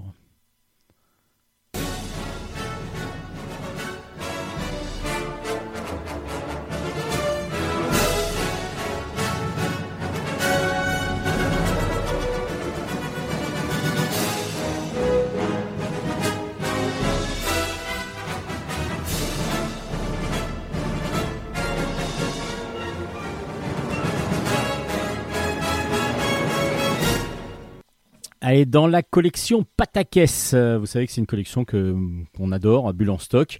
C'est une collection euh, dirigée par James et c'est une collection de, de, de délire, on va dire, soit graphique mais surtout humoristique. C'est-à-dire que les auteurs se lâchent vraiment dans de l'humour, des fois absurde, des fois complètement irréaliste, euh, complètement, euh, des fois trash aussi. Euh, Il y a plein plein de- de- d'univers différents dans, dans, dans, dans les éditions, enfin dans la collection Patakès de chez Delcourt. Et là, par exemple, bah, 110% sport, c'est par DG, euh, euh, au scénario et Olivier Besseron au dessin. Et c'est donc 110% sport dans la collection Patakès dans la version euh, carrée, vous savez, il y a une édition, euh, il y a une version, enfin une collection carrée de chez Patakès avec c'est souple et il y a que un gag par page, un ou deux, enfin ou alors une ou deux pages avec un gag à chaque fois. Alors 110% sport, bah, c'est que du sport. Il y a plein de sports différents et sur deux pages à chaque fois, on va vous parler de plein de choses. Mais vous allez avoir des surprises énormes avec euh, des, à chaque fois des, des gags complètement fous. Ça peut être visuel, mais comme aussi complètement délirant parce que ça joue beaucoup juste sur un jeu de mots. le golfe du Mexique par exemple. Évidemment, c'est un double, c'est un jeu de mots. Donc, euh, un Mexicain qui joue au golf, ça devient le golfe du Mexique. Vous voyez un petit peu le délire. Euh, et puis, il y en a vraiment, vraiment, vraiment à chaque page, quoi. Et, et c'est trop drôle. J'adore les Scream, par exemple. Les Scream, c'est-à-dire qu'il y a le tueur de Scream qui est en train de, de, de faire un combat d'épée contre un autre tueur de Scream, un petit peu avec le même casque, avec le même masque. Et il est en train de téléphoner en même temps en disant Allô Sydney, enfin si vous avez connu, si vous avez vu le film Scream, voilà. Alors je vais pas tout vous dire évidemment, parce que autrement il n'y a aucun intérêt à, découvrir l'album, mais dites-vous que c'est euh, à chaque fois quasiment tiré d'un jeu de mots et c'est complètement euh, fou quoi. Ou alors ça c'est aussi se moquer de certains sports comme le footbag par exemple. Vous savez, on fait du foot avec une petite balle en mousse. Et, euh, et du coup, c'est euh, là, c'est un petit peu ridiculisé et c'est euh, plutôt euh, plutôt drôle. Euh, à chaque fois, à chaque fois, à chaque fois, on, on trouve ça, enfin moi j'ai trouvé ça excellent. En plus, il y a des running gags, c'est-à-dire un, un gag qui revient pendant tout l'album. Donc, pardon, il y en a deux en particulier et vous allez les suivre. c'est ce gag partout et euh, jusqu'à la dernière page, vous allez en avoir un. Et euh, juste celui-là, déjà, et moi, il m'a fait éclater de rire parce que je m'attendais des fois à le à voir et des fois non. Euh, et puis donc du coup euh, c'est d'une drôlerie. J'ai adoré par exemple le UFC que choisir. UFC qui est du MMA donc le le, le combat dans les dans les cages vous savez. Et ben regardez juste le combattant de de, de l'UFC que choisir il va un petit peu pas pas réussir euh, tout à fait ce qu'il voulait faire ça s'appelle 110% sport c'est d'une drôlerie Euh, j'ai vraiment adoré cet album 110% sport donc dans la collection Patakès de chez Delcourt et puis un autre, toujours dans la collection Pataka, c'est un format un peu plus grand, celui-là. Ça s'appelle Le mode d'emploi de tout. C'est de Yacine Bellouz au scénario, Ben Renault au dessin. Et euh, bah, c'est pareil dans la collection Patakès. Alors là, on a autant le dessin de 110% sport. C'était un dessin très cartoon. Euh, et là, on est dans un dessin beaucoup plus minimaliste avec toujours un même petit bonhomme qui, euh, qui, serait, qui pourrait être un bonhomme justement de, de mode d'emploi. C'est-à-dire que quand vous ouvrez les modes d'emploi, de plus en plus maintenant c'est par forme de dessin pour que tout le monde puisse les connaître. Et donc il y a une iconographie à chaque fois. Et puis bah, comment, euh, par exemple, utiliser euh, un marteau? Donc du coup on va vous dire bah, le prendre dans ce sens-là, pas dans l'autre, et ainsi de suite. C'est parti de ce principe-là. Et Yacine Bellouz nous, nous, nous, nous envoie dans, des, dans, une, dans un délire complètement. Euh, C'est-à-dire déjà, il y a le mode d'emploi de comment, comment utiliser le mode d'emploi de tout, le, le- le livre quoi. Donc du coup, sur deux pages, vous avez plein, vous avez à chaque fois une case et c'est validé ou pas. C'est-à-dire en gros, oui, vous pouvez l'utiliser comme ça. Donc par exemple, l'acheter, ok. Ne pas l'acheter, hop, non, c'est croix rouge, donc euh, c'est pas, pas bon. Enfin, croix blanche sur euh, rond rouge. Mais il y a d'autres trucs évidemment. En faire une cabane, euh, des choses comme ça, oui, c'est validé. Enfin, c'est complètement absurde. Des fois, il y a des points d'interrogation, mais pourquoi vous faites ça, quoi? Et, tout ça, ben, il va en prendre plein, plein d'exemples. Mais évidemment, avec des solutions qui ne sont pas obligatoirement les plus, les plus logiques, dirons-nous. Une brosse à dents électrique, par exemple. Ça va est-ce qu'on peut faire un tour de magie douloureux avec une brosse à dents électrique? Bon, vous imaginez juste le dessin. Mais c'est très drôle, très très drôle, même graphiquement. C'est simple parce que ça se veut un petit peu iconographique, genre euh, justement euh, mode d'emploi. Et mais c'est très drôle, faire une bonne blague à son côte détenu en, en, en prison et ainsi de suite. Bah, là, oui, c'est pas obligatoirement le, le bon truc. Alors euh, il y a de tout, hein. il y a l'ennui, le mensonge, c'est le mode d'emploi du mensonge quoi. Et le mode d'emploi d'une éponge. Donc euh, nettoyer le sable du désert du Sahara. euh, pourquoi? Pourquoi si vous êtes, vous faites ça avec une éponge, c'est pas. Donc vous voyez, il y a un humour complètement absurde par moment, carrément logique par moment, et c'est d'une drôlerie. À chaque fois, il y a six cases pour, par exemple, euh, comment utiliser un curriculum vitae. Vous avez six cases avec à chaque fois une petite situation, et puis euh, à chaque fois, il y a la petite icône disant oui ou non, quoi, et, ou alors. euh, ou alors complètement débile, ou des choses comme ça. Ça s'appelle le mode d'emploi de tout. Alors faut piocher un peu dedans, peut-être que c'est un petit peu redondant à force quand on lit tout d'un coup, mais c'est d'une drôlerie aussi. Bah, Yacine Bellouz de toute façon est un très très grand auteur comique, euh, moi que j'affectionne particulièrement. Et, euh, et du coup, bah, qu'il fasse de la bande dessinée, ça m'étonne même pas. En tout cas, c'est du scénario de bande dessinée parce que son humour, des fois, peut devenir et, assez absurde par moment. Et, euh, et du coup, ça fonctionne très bien en BD. Donc, le mode d'emploi de tout aux éditions Delcourt dans la collection Patakès, pareil que, euh, que 110% sport, ça fonctionne très, très, très bien. Et puis, bon, là, on va changer complètement d'univers. Complètement d'univers, ou alors, euh, oui, on va changer d'univers, tiens. Allez, Aubier Cool, le tome 3 est sorti. Ça s'appelle Résurrection. C'est de Pierre Macchio au scénario, Alessia Buffolo au dessin, et c'est aux éditions Kennes. Euh, Aubier Cool, c'est qui? Aubier, Aubi. Je sais pas si on dit Obi ou Aubier. Obi, parce qu'il n'y a pas d'accent, à vrai dire. Obi Cool. Donc, Obi est un garçon qui, a, qui, dans le premier tome, se faisait maltraiter euh, à l'école. Il était vraiment pas bien. Surtout qu'il était fils d'un- d'une prof, donc sa mère. Son père, euh, il le connaissait pas. Euh, il le voyait très peu. Et du coup, il, euh, il se faisait plutôt chahuter. Alors, euh, ses parents, sa mère et son père, ont décidé de lui avouer la vérité que, ben voilà, c'est son père est un extraterrestre. Donc il est, humain, il a un corps d'humain, etc. À part qu'il vit sur une autre planète et que donc Obi, il a ses pouvoirs, il a des pouvoirs et c'est ce qu'on découvrait dans le premier tome. Ce qui est très très intéressant du coup euh, pour pouvoir partir sur pas mal d'aventures et justement là il est parti avec son père dès le deuxième tome et il y a eu plusieurs choses qui se sont passées. Donc dans le troisième tome, là il a toujours son secret, il a découvert qu'il avait des pouvoirs et euh, donc il y a une machination qui euh, va mettre mal, euh, qui va mettre à mal la relation politique entre deux peuples de la planète où est son père. Euh, je ne sais plus comment elle s'appelle, tiens. Et donc du coup, son père, donc qui, est donc sur cette planète, risque de subir toutes les conséquences de cet éventuel affrontement entre les Nagam et les Occitoles. Euh, bah, du coup, qu'est-ce qui va se passer exactement? Qu'est-ce qui va se passer exactement bah, C'est vraiment très très bien fait, un dessin euh, très très agréable à lire, très vivant, euh, avec beaucoup beaucoup de, couleurs, beaucoup de, justesse dans les, proportions et ainsi de suite. Donc un des très très beaux dessins de Alessia Buffolo qui en même temps bah, du coup donne une certaine douceur aussi euh, à certaines cases et certaines planches.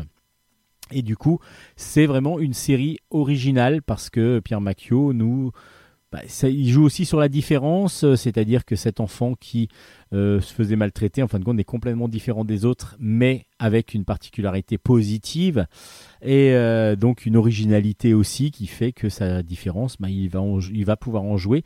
Alors, je vous dis pas ce qui se passe dans le troisième tome, mais en tout cas, il vaut mieux avoir lu les deux premiers pour pouvoir lui suivre la suite d'Obi Cool, le tome 3, donc qui s'appelle Résurrection.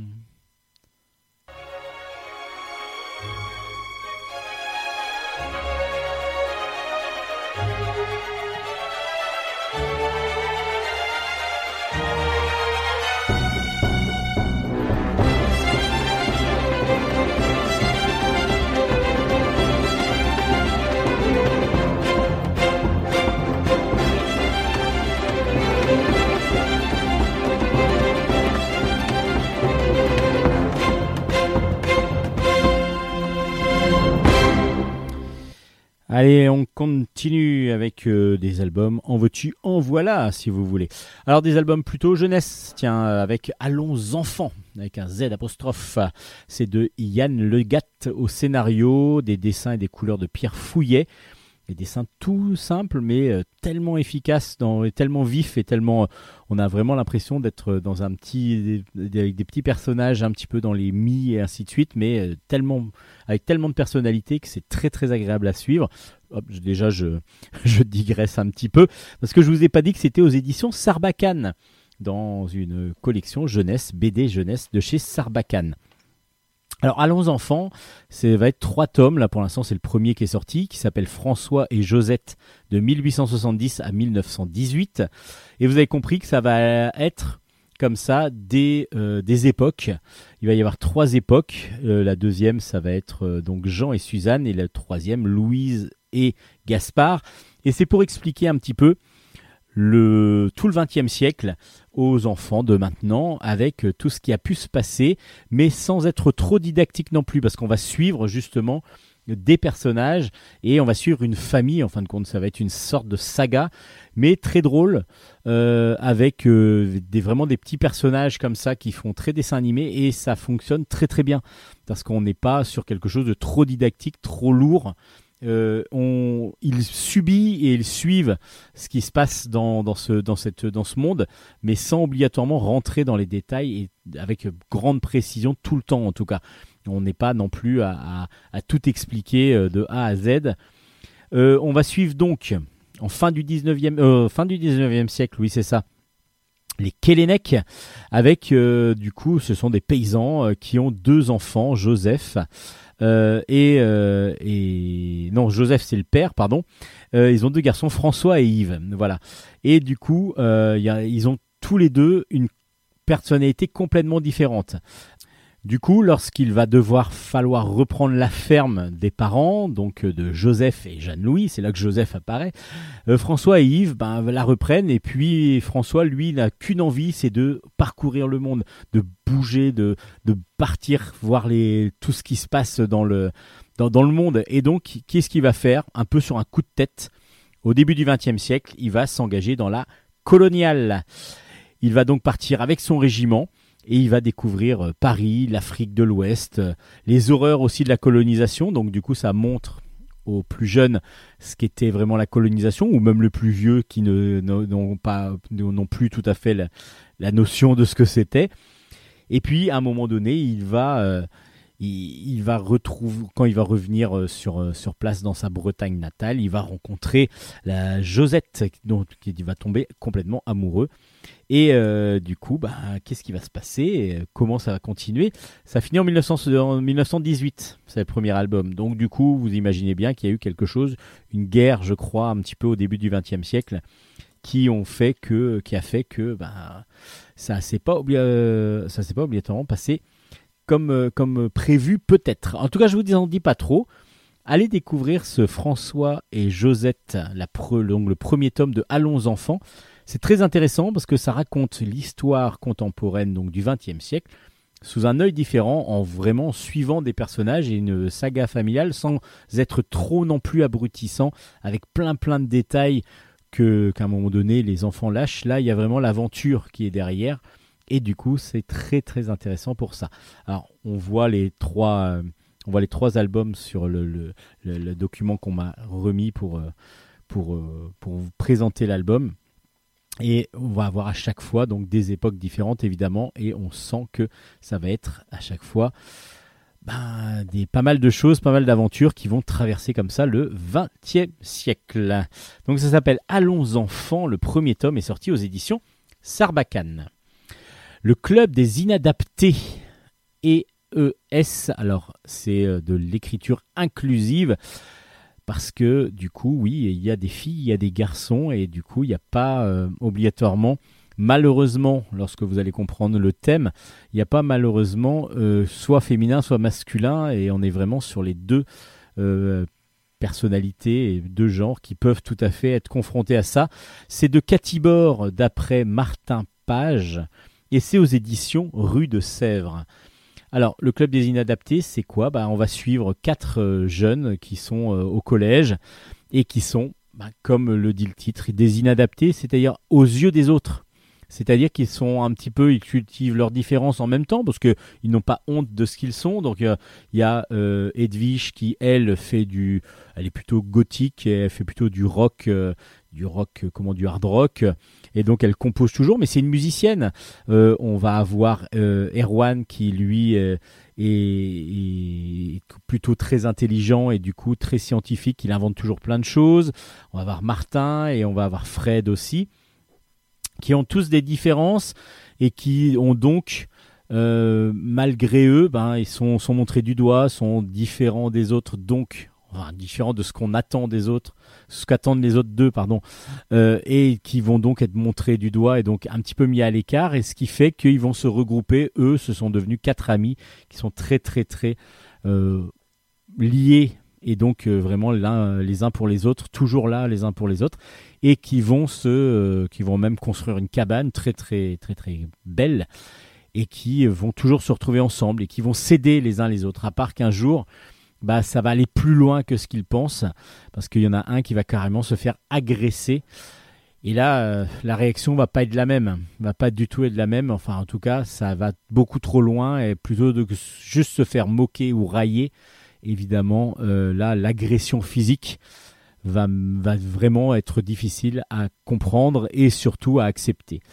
Le club des inadaptés, c'est vraiment une très belle BD qui va d'abord nous parler beaucoup d'amitié et ça, j'ai trouvé ça très très agréable parce que du coup, euh, on ne fait pas que stigmatiser euh, et ainsi de suite. On est vraiment, enfin déjà, on est vraiment sur l'amitié qui va montrer que c'est la force qui va pouvoir sans doute ben, euh, se relever de tous les problèmes qui peuvent y avoir, de tous les de toutes les contraintes que l'on va rencontrer et ainsi de suite. Et c'est vrai que ces inadaptés là, ils sont tellement, bah, on a tous envie de devenir leurs amis tellement ils sont, ils ont l'air excellents et qu'on a envie d'être un petit peu comme eux et, et, de les accepter comme comme ils sont parce qu'ils sont pas si inadaptés que ça. Ils s'habillent peut-être différemment pour certains. Il y en a bah, justement, il y en a un qui est toujours en costard cravate quand il va à l'école, donc c'est un petit peu bizarre, mais parce que voilà, il aime, il aime ça, il a le droit et il n'y a pas de, il y a pas de gêne là-dedans.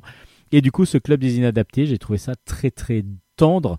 En même temps, bah, du coup, ça explique très bien, parce que c'est quand même pour un public plutôt collégien, que euh, les, voilà, les, la différence, bah, ça ne fait pas euh, obligatoirement le fait que c'est pas, pas pour autant qu'il faut discriminer euh, justement les gens qui sont entre guillemets différents de vous en tout cas parce que pour eux vous êtes aussi différents d'eux donc du coup ils pourraient aussi vous stigmatiser et tout ça bah, ça donne un très très bel album tiré donc d'un roman de Martin Page euh, dessiné avec élégance toujours et qui on voit qu'elle aime tous les ados et parce qu'elle avait fait quatre sœurs par exemple Cathy Bord et c'est vrai que c'est vraiment quelque chose qu'elle aime et on le ressent dans son trait, dans son dessin, avec des couleurs qui, qui fonctionnent toujours très très bien. Euh, euh, voilà, c'est très élégant et très beau et très émouvant, très tendre. Cet album que j'ai beaucoup apprécié, qui s'appelle Le Club des Inadaptés aux éditions Rue de Sèvres.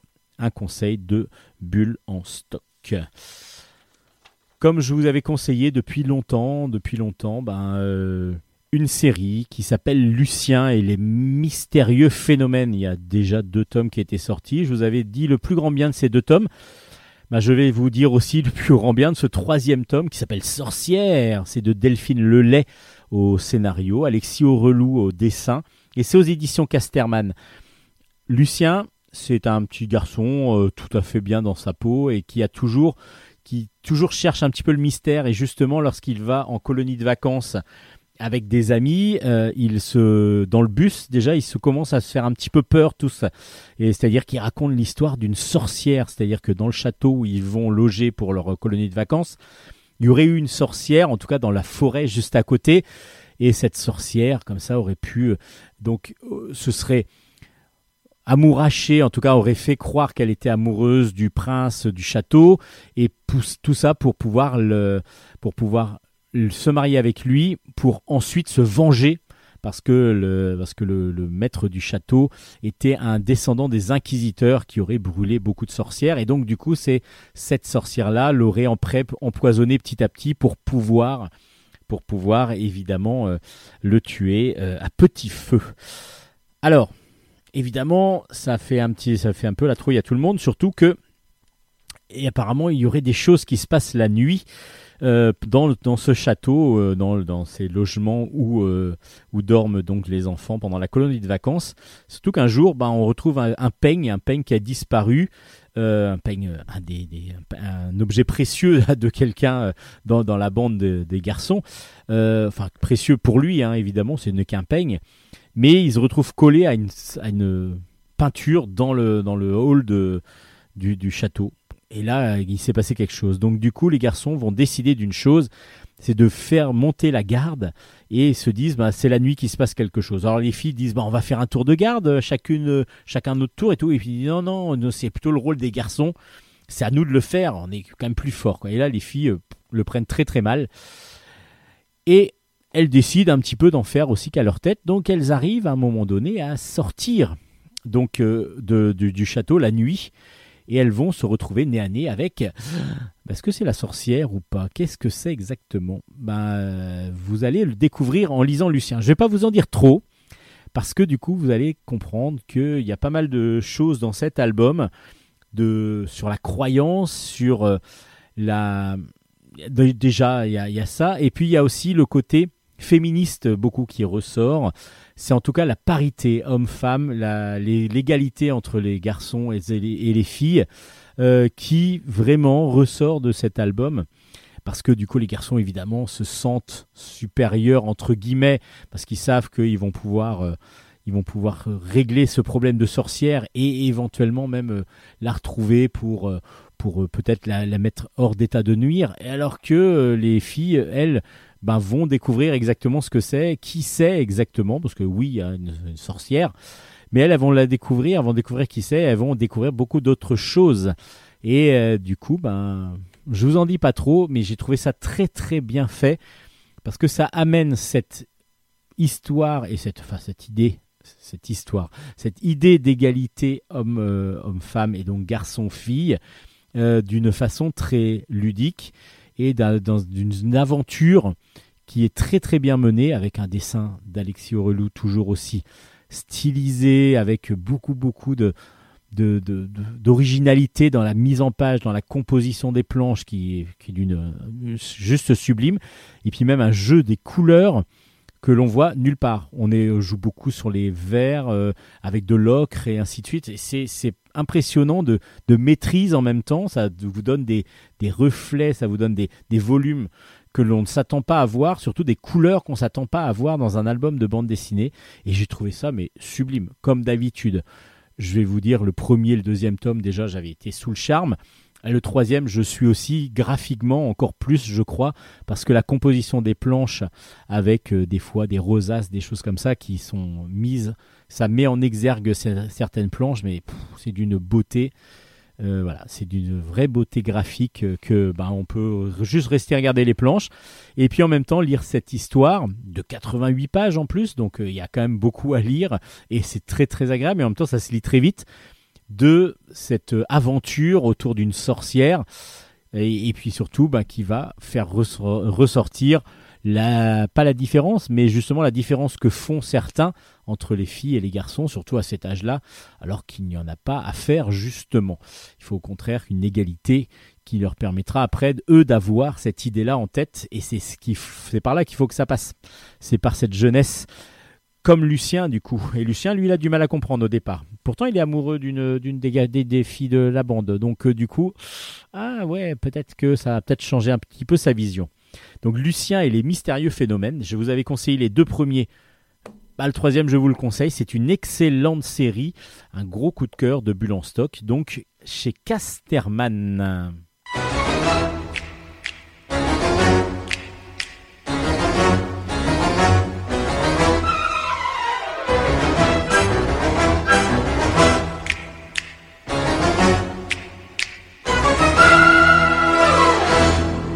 On va finir ces chroniques BD avec euh, donc trois albums, trois albums dont deux tiens qui vont parler de foot.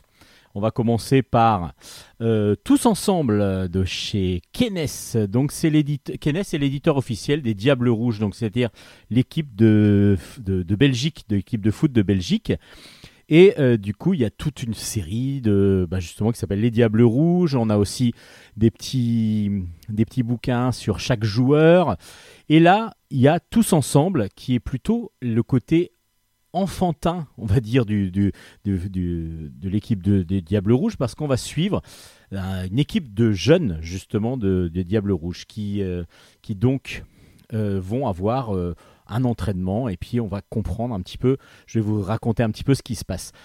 C'est de Joris Chamblin au scénario assisté de Michel Maumert et de Valérie Devy les trois donc au scénario, Sandrine Goualec au dessin. Et c'est donc, comme je vous le disais, aux éditions Kenes.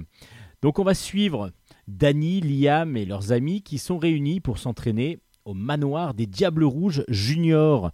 Donc c'est une équipe pour euh, des, jeunes espoirs du football belge. Et ils sont là, bah, c'est une équipe mixte en plus, ils, se, se- ils euh, se battent, enfin ils se battent, non, ils jouent les uns contre les autres, ils sont, euh, s'entraînent ensemble pour pouvoir devenir donc les meilleurs joueurs de l'équipe de, de, enfin, de Belgique pour un jour peut-être devenir donc un, un champion, un grand grand entraîneur, un grand entraîneur, un grand grand sportif de haut niveau. Et dans ce premier tome, euh, on va suivre plus particulièrement Dany, à qui on va, euh, on va sentir, on va mettre une pression. C'est-à-dire, il n'y a pas qu'à lui, parce que du coup, on va, les entraîneurs vont leur mettre dans une condition de finale, un petit peu, euh, ben, pour les mettre un petit peu en condition de, stress. Comme, donc, en gros, ils ont, ils doivent gagner ce, match amical, évidemment, parce que c'est entre eux qu'ils jouent.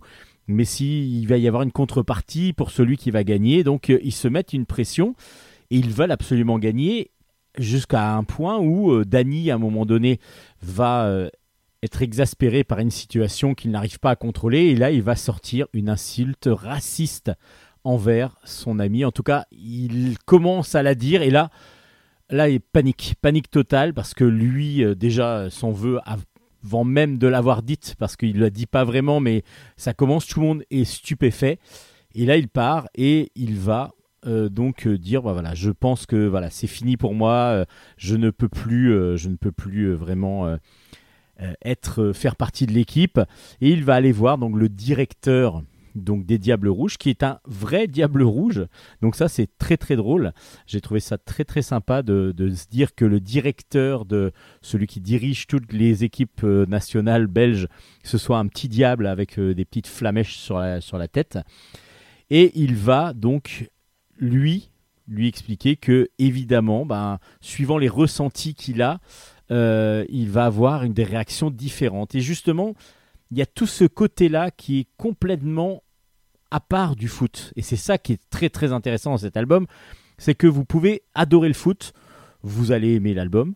Vous pouvez détester le foot vous pouvez apprécier l'album et vraiment adorer l'album aussi. Pourquoi? Parce que là c'est une situation qui se passe bien sûr sur un terrain de football, mais où on va exacerber des émotions, on va pousser dans les retranchements des enfants, et ils vont avoir des réactions ben, qu'ils vont euh, subir et qui vont évidemment euh, ne pas accepter, euh, comme la colère, comme la tristesse, comme la honte, et ainsi de suite, parce qu'ils vont passer par toutes ces étapes-là, et justement, bah, ça va être tout le contrôle de ces émotions que va essayer de leur faire comprendre le directeur de des Diables Rouges.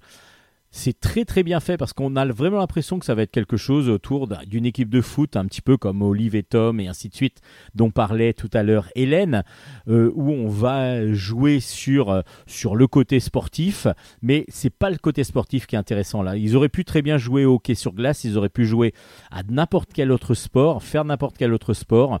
Là, c'est dans la situation de match de football, mais il fallait que ce soit un sport collectif pour que ça, pour que justement les émotions ressortent alors que ce- ils sont dans la même équipe et que malheureusement bah, ils sortent quand même des émotions très très fortes. Et euh, du coup, bah, ça va être aussi la gestion de ces émotions qui va être euh, mise en avant et qui va être euh, que vont essayer de, de faire comprendre les, aux plus jeunes justement les auteurs. Et c'est très très intéressant pour ça. En plus, le dessin de Sandrine Goualec euh, est, très très vif, très très sympathique, toujours euh, très fin et en même temps avec beaucoup beaucoup d'expression dans les visages et chez les chez les chez les enfants, c'est superbement bien dessiné. Et puis bah voilà, c'est très très agréable à lire. En plus, il y a des parties donc vraiment didactiques qui sont d'une autre couleur. Euh, et du coup, ça permet éventuellement de s'appuyer davantage dessus lorsqu'on est professeur, par exemple, lorsqu'on veut expliquer aux plus jeunes les différentes émotions sur lesquelles on peut euh, avoir à travailler euh, lorsque ce sont des émotions incontrôlées. Ça s'appelle Tous ensemble et c'est vraiment très très bien fait. Si vous n'aimez pas le foot, ça peut quand même vous intéresser et vous, pouvez vraiment apprécier ce Tous ensemble donc aux éditions Kenes que je vous recommande grandement. Et puis on enchaîne avec une autre BD sur le foot qui s'appelle Frères de foot, frère avec un S. Le tome 1 s'appelle Unis pour la vie. C'est de MX18 et d'Anjou pour le scénario, c'est de Alessio Zono pour le dessin et c'est aux éditions Soleil. Alors, déjà le dessin très très inspiré du manga. On est vraiment dans un dans quelque chose qui pourrait euh, aller euh, du côté euh, voilà dans, le manga. On voit qu'il y a très bien une, connotation volontaire et je pense que c'est une inspiration volontaire dans le manga. Mais pareil, ça va être le sport là va prendre peut-être plus de place, mais pas tant que ça non plus. Ça aurait pu être aussi dans un autre sport, mais là il faut que ce soit professionnel obligatoirement parce qu'on va suivre deux, enfants au départ dont le, qui viennent de perdre leurs parents. Il y a Florian qui est donc euh, qui est l'aîné et puis son petit frère Ezio. Et son frère Ezio est atteint d'un trouble autistique, c'est-à-dire qu'il a, il est monomaniaque, il pense qu'à une chose la plupart du temps, et ils ne peuvent pas se séparer du tout de son grand frère. Son grand frère devient son tuteur à la mort de ses parents, et son grand frère lui promet de toujours s'occuper de lui. Et Florian devient un jour, euh, ben, petit, là il vient de signer un contrat de, de, professionnel. Alors il est encore dans les équipes euh, les plus réserves parce qu'il est encore jeune, mais c'est un grand grand espoir du football. Et Ezio euh, va lui devoir aller au collège. euh, il est suivi avec évidemment des psychologues. Il est suivi euh, avec euh, la, maison des handicapés et il a euh, une tutrice de lors de lorsqu'il est à l'école. Et ça se passe pas toujours bien et du coup Florian lui doit toujours jouer avec le côté ben, il faut que j'aille protéger mon frère il faut que j'aille rechercher mon frère quand il devient trop violent vis-à-vis de- des camarades qui, qui l'insultent ou qui, qui deviennent aussi qui l'embêtent la plupart du temps. Et donc euh, comme il ne veut que lui pour pouvoir euh, que Ezio ne veut que lui pour pouvoir euh, se contrôler ça devient très très problématique pour Florian qui est pourtant un grand espoir. Donc il va avoir un côté je dois sauver mon frère et en même temps pour sauver mon frère il faut que je devienne professionnel. Et pour devenir professionnel, il va falloir que je m'occupe à 100% du foot et je peux pas m'occuper euh, à 50% du foot et à 50%. Et ce que, ce que lui fait ressentir aussi le, son entraîneur et le, et, le, et le directeur, euh, le président plutôt du club, en disant voilà, on a misé sur toi, euh, soit tu joues tout le to- totalement, soit tu joues plus quoi. Et du coup, voilà, ça va être toute cette, cette, cette euh, amitié, enfin cette amitié, non, cet amour entre les filiales, entre les deux, qui va être très très fort et c'est justement encore beaucoup beaucoup d'émotions qui vont se ressortir, beaucoup de d'émotions que, que, vont partager Ezio, Florian, nous aussi. Pareil euh, avec euh, la tutrice d'Ezio qui petit à petit va prendre une place de plus en plus importante dans la vie des deux, des deux frangins. Et puis un jour, un petit déclic, Ezio se prend un ballon dans la tête. Et puis quand il veut pas rendre le ballon, il commence à jouer avec le ballon. Et là, apparemment, c'est un pur génie du foot, même s'il comprend pas toujours ce qu'il fait. En tout cas, il a envie, il a envie de jouer à la balle, il a envie de jouer au ballon. Et il est toujours toujours attiré par le ballon. Alors qu'est-ce qui va devenir de ces deux frères? Et ben du coup, c'est un excellent album aussi parce que pareil, on ne joue pas que sur le côté footballistique, mais sur le côté relation entre les deux frères, sur la, difficulté qu'a qu'ont- et, les, autistes et aussi les accompagnateurs, les accompagnateurs à intégrer les personnes en situation de handicap, en particulier les plus jeunes, dans des collèges et ainsi de suite. Ça, ça, ça fait écho à tout ça aussi. C'est très très intéressant. Et euh, du coup, ça ne parle pas que de foot, et justement peu de foot même aussi, même si le milieu professionnel, on voit euh, que ben voilà, on a misé sur lui, on veut qu'il soit à 100%, parce que là, il est que à, 5, à, 50, à 95%, il faut augmenter un petit peu son... Ah, Il y a, il y a toute une stratégie, euh, mais pour euh, spéculer sur les joueurs, qui sont en fin de compte que des, des numéros et des... Voilà, peu importe, on peut presque les remplacer. Mais en tout cas, il y a vraiment une spéculation qui se fait autour des, du, foot professionnel, dans le foot professionnel, et on le voit aussi dans l'album. Peut-être pas assez, mais c'est pas non plus le propos total.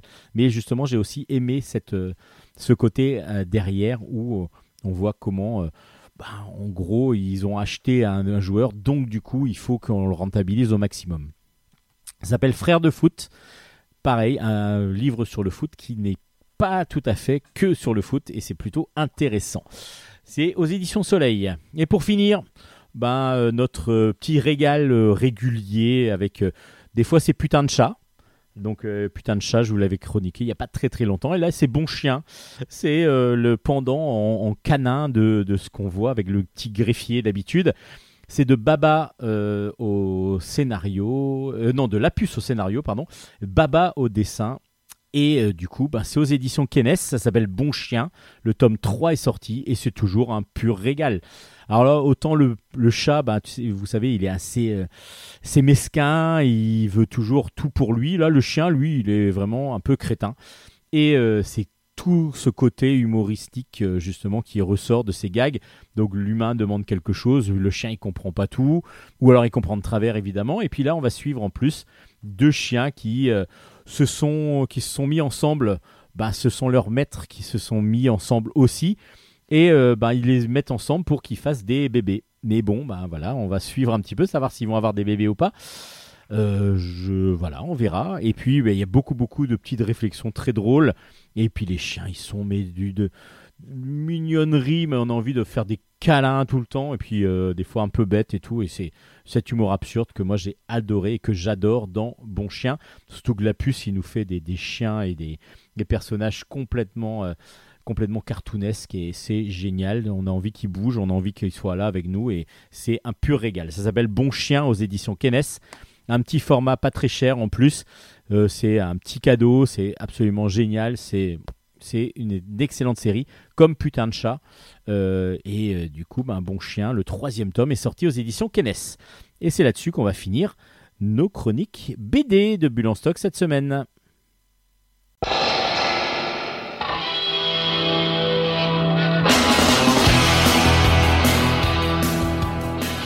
Bon, cette fois-ci, on commence par une reprise des Pixies par les Pixies.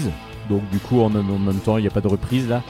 Les Pixies, c'est la musique. C'est Oui, le oui, groupe qui joue la Je, musique. je suis au courant, mais du coup, la phrase était un Bah, petit C'était peu complètement euh, absurde, mais comme je parlais tout à l'heure d'une reprise un petit peu originale, là, c'est pas une reprise parce que du coup, ils font eux-mêmes leur musique. Donc, euh, Est-ce qu'on peut peu dire qu'à partir du moment où ils rejouent pour une deuxième fois la chanson, font-ils une reprise d'eux-mêmes, par Alors, exemple en coup, concert? ouais, ah ouais, en concert peut-être, mais par contre, du coup, comme on les a écoutés deux fois, c'est peut-être une reprise du générique du début.